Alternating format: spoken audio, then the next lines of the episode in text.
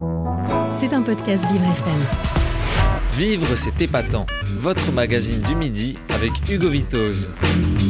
Vous êtes avec nous dans Vivre, c'est épatant. Merci euh, d'être avec nous. Et aujourd'hui, on parle science, retour un peu en filière scientifique avec mon invité Marie-Odile Merniac. Bonjour Marie-Odile. Bonjour Hugo. Merci d'être avec nous. Vous êtes journaliste, historienne et euh, généalogiste. Qu'est-ce que vous ne savez pas faire finalement? Beaucoup de choses quand même. Personne n'est universel. Mais la généalogie mène un peu à tout, c'est vrai. Hmm. Alors justement, si vous devez définir, vous, la généalogie, ce serait euh, quelle définition?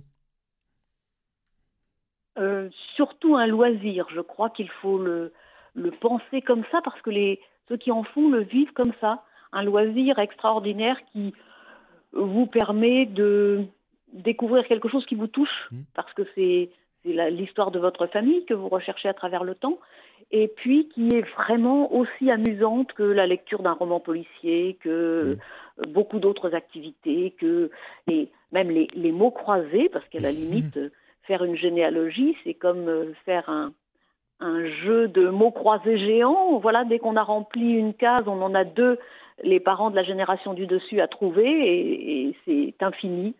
Ça peut se occuper vraiment mm. tout le temps libre et avec plaisir. Et est-ce qu'on fait euh, de la généalogie de la même façon si on doit retrouver un membre de notre famille ou un membre d'une autre, euh, d'une autre famille? C'est la même méthode?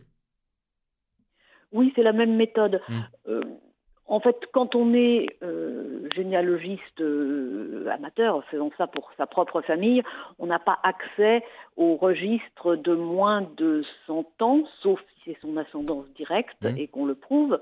On n'a pas non plus de, documents d'état civil indexés en dessous de 120 ans pour euh, préserver la mmh. vie privée de nos contemporains, mais 100 ans, 120 ans, euh, voilà, en interrogeant les personnes âgées de la famille, c'est un cap qu'on passe très vite. Mmh. Et ensuite, on peut vraiment tout faire depuis chez soi euh, par Internet. C'est très facile. Et justement, la généalogie, ça s'apprend sur, euh, ça s'apprend plus sur le tas ou ça s'apprend tout, ou faut apprendre tout d'un seul coup?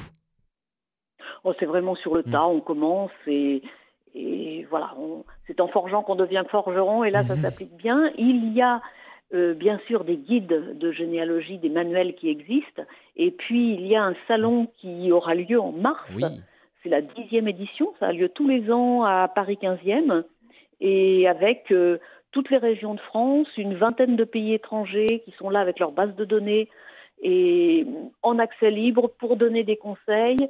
Et c'est en accès libre, y compris pour des bases qui d'habitude mmh. sont sur abonnement ou sur adhésion pour les associations c'est accès libre pendant les trois jours. Alors justement, il y aura combien de, régions qui seront représentées euh, dans, durant ce salon, Marie-Odile?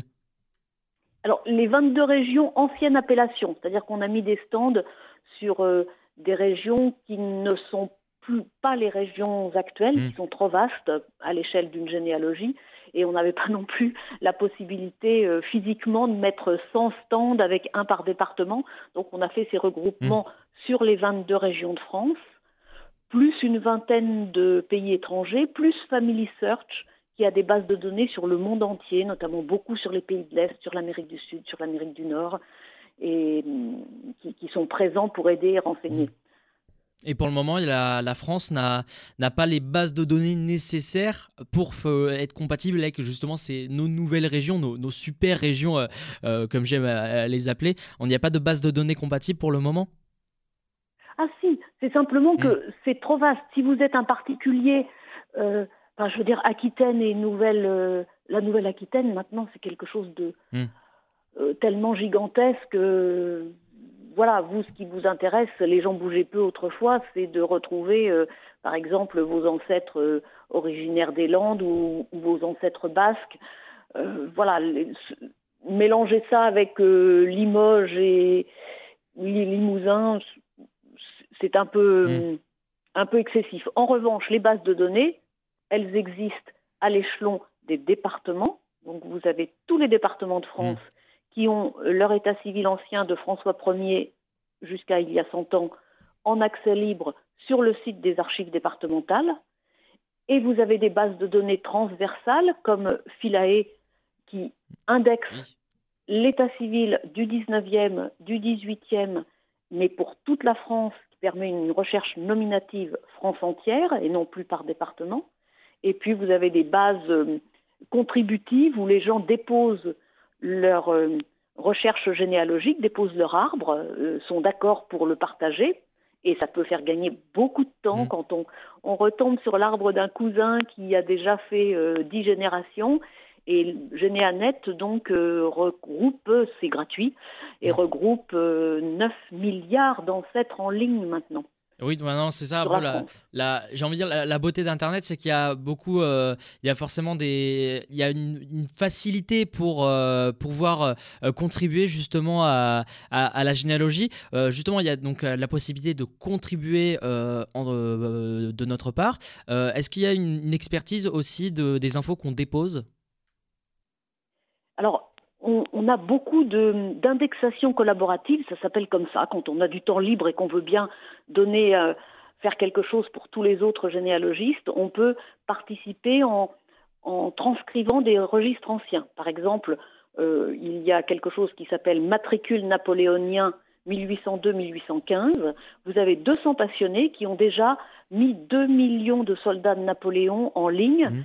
avec renvoi vers euh, le document d'archives au service historique de la défense euh, qui existait, mais il fallait feuilleter des centaines de milliers de pages pour retrouver un ancêtre, et eux le font, et on retrouve, vous, vous tapez le nom de votre nom, le nom d'un aïeul qui vivait à cette époque-là, et puis s'il a participé, il y a quand même eu 25 ans de guerre, c'est assez probable, s'il a participé aux campagnes de la Révolution ou de l'Empire, vous allez retrouver son parcours par ce biais-là. Et là, c'est euh, extraordinaire. C'est fait en mmh. partenariat avec Généanet et le service historique de la défense, et c'est accessible à tous. Après, vous avez des personnes qui font ça pour les associations mais ça n'est accessible que si on adhère à l'association. Et justement, euh, quand vous parlez d'accessible à tous, euh, pour est-ce qu'elles euh, sont, vu que ces bases peuvent être disponibles en ligne, forcément, est-ce qu'elles sont accessibles aussi pour les personnes qui ont un handicap visuel, qui peuvent, qui ont envie de consulter ces données? Alors, on peut, c'est la, la magie de mmh. On peut maintenant grossir énormément quand même tout ce qui est sur écran. On peut grossir mmh. les euh, toutes les euh, inscriptions, toutes les transcriptions qui ont été faites. Euh, après, je sais qu'aux archives nationales, pour certains documents, ils ont mis en place des, des écrans spéciaux qui permettent aux, malvoyants d'accéder quand mmh. même aux archives plus facilement.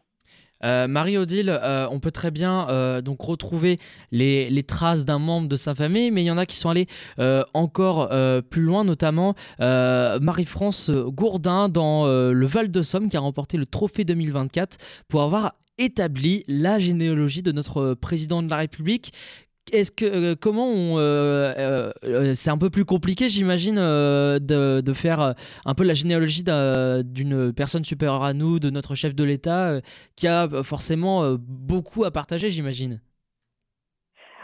Non c'est enfin quelle que soit la personne on peut très facilement mmh. remonter sa généalogie à la condition d'avoir le nom d'un de ses grands-parents qui dépasse le, cap des fameux 100 ans. Mmh ou à moins que la personne elle-même donne les informations concernant ses parents et ses grands-parents. Donc c'est assez facile. Et puis, comme effectivement personne ne bouge, on retrouve les Macron dans la Somme, quasiment dans le même village de la Somme, pendant euh, les trois siècles qui précèdent. C'est le grand-père du président de la République qui s'est déplacé le mmh. premier en partant de son village vers Amiens, et puis ensuite euh, ça a bougé et, Emmanuel est à Paris maintenant. Et oui, maintenant il, il est à Paris, il est à l'Elysée et c'est son deuxième mandat euh, actuellement. Mais donc c'est vrai pour toutes les personnes, peu importe, euh, peu importe son statut en fait, peu importe sa, sa fonction, on, peut, euh, on peut, on peut trouver la généalogie. Marie-Odile, donc vous nous en parlez justement ce, le, ce salon de la généalogie dans le 15e arrondissement de Paris, ce sera au mois de mars prochain. Qu'est-ce qu'on pourra y retrouver cette année? Je sais qu'il y a des conférences de prévues. Qu'est-ce qu'on peut, qu'est-ce que vous pouvez nous réserver à ce moment-là? Alors, le salon est le 14, 15, 16 mars. Il y a 15 conférences de prévues qu'on a affichées en mi-janvier et ça a été le raz-de-marée. Elles sont toutes pleines sauf deux, je crois. en revanche, les gens peuvent quand même venir et puis s'il y a des désistements ou des absents, on remplace mmh. dans la limite des places disponibles. mais il y a aussi 18 ateliers pour la première fois un escape game de généalogie oh. qui va s'enchaîner toute la journée. Ça dure 20 minutes, on s'amuse 20 minutes. Et puis, toutes les demi-heures, on peut faire une nouvelle partie avec d'autres mm. personnes. Et puis, une pièce de théâtre qui est jouée deux fois, qui est euh, jouée le, vendredi soir à la médiathèque Yourcenar. Donc là, c'est déjà complet. Et qui est jouée le dimanche euh, à 14h30 au Théo Théâtre. C'est mm. toujours dans le 15e. Et là, il reste encore des places. Et puis on a Irène Frein qui vient euh, donner des conseils de, d'écriture quand on veut raconter son histoire familiale, qui vient le vendredi soir aussi.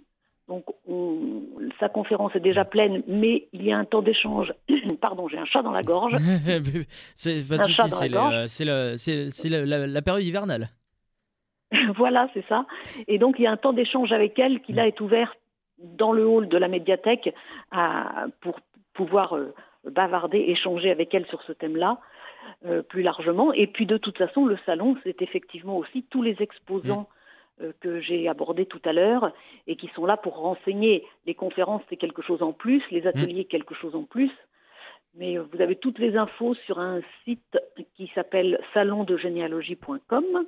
Et puis je précise que c'est entrée libre, hein, c'est complètement gratuit et l'accès aux bases de données pendant ces trois mm. jours également. Exactement. Le, salon est en entrée euh, gratuite, mais il y a peut-être des prérequis. Il y a forcément des prérequis pour assister à, certaines euh, de, ces conférences. Les conférences, effectivement, c'est depuis le, le Covid, c'est euh, on, ne laisse pas des gens debout. Mm.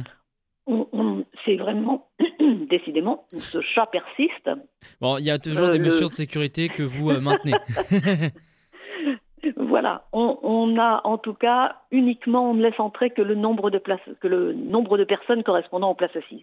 En tout cas, donc c'est sur inscription. Oui, sur inscription. Euh, c'est dans le 15e arrondissement euh, de Paris. Toutes les infos sont sur le site salon de généalogie.com. Euh, donc dans le 15e arrondissement, il y a plusieurs lieux qui sont mentionnés, donc notamment la médiathèque Yourcenar et d'autres d'autres lieux aussi du 15e qui sont référencés. Merci beaucoup Marie-Odile Merniac de nous avoir parlé de votre de votre passion aussi, de votre bien pour la généalogie. Et puis on espère une belle affluence à venir pour euh, ce salon de la généalogie. Merci beaucoup.